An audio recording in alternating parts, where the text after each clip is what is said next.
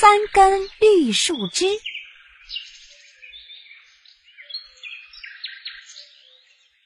从前有一座高山，由于山太高太陡，并且大风不断，所以呀，山上的空气和土地都十分的干燥，实在是太缺水了。在这座山的山脚下住着一户人家，家里只有一个年轻人，他是一个隐士，每天除了吃饭就是做祷告和善事，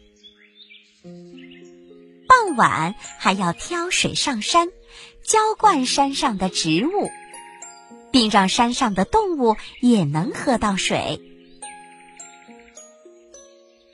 他的虔诚感动了上帝，在他挑水上山的时候，总让天使陪伴着他，为他数着上山的步子，并给他饭菜充饥。就这样，过了一年又一年，隐士的一头乌黑的头发已经渐渐变成了满头白发。有一天，他看见了一个犯了罪的人被送上了绞刑架，就自言自语地说：“罪有应得。”傍晚，他又和往常一样，挑着满满的两桶水，一步一步的向山上走的时候，平时每天都来陪伴他的天使。今天却没有来，也没有给他送充饥的饭菜。隐士饿着肚子回到了自己的小茅屋。他躺在床上，反复的想：我做了什么错事吗？上帝为什么不理我了？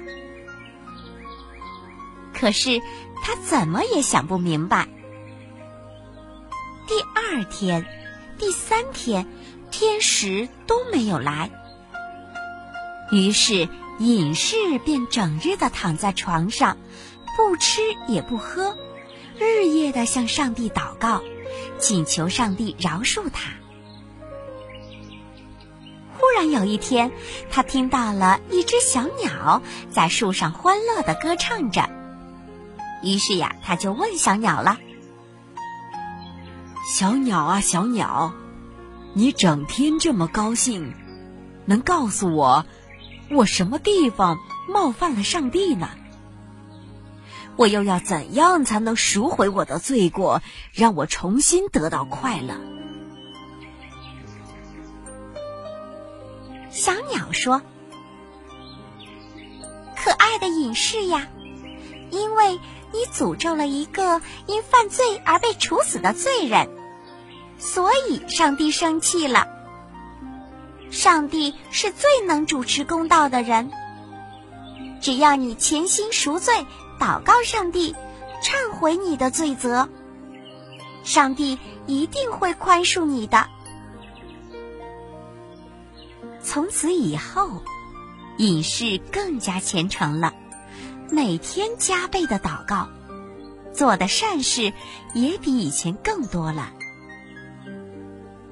终于有一天，天使又来到了他的身边，手里拿着一支干树枝，对隐士说：“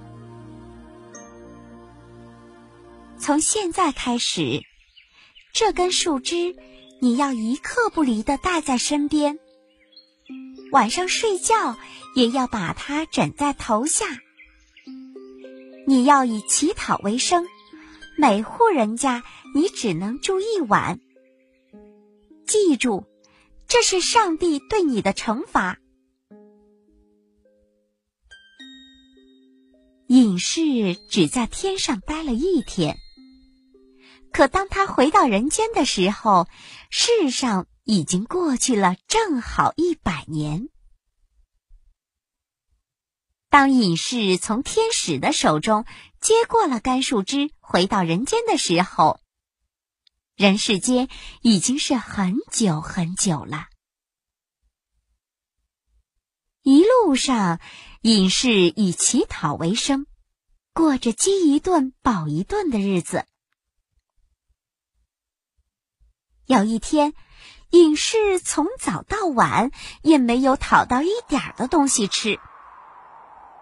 到了晚上，也没有人家愿意留他住宿。他只好走进树林深处的一个山洞里，准备在这里住上一个晚上。可是，在山洞里早已经住有着一户人家了。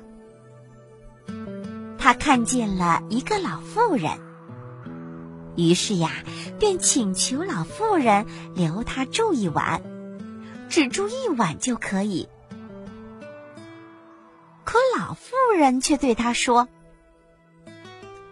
不行，不行的，不是我不愿意留你，而是因为我有三个非常凶残的儿子，他们从来都不许我留外人在这里住宿的，否则呀，他们会把你和我都给杀了。”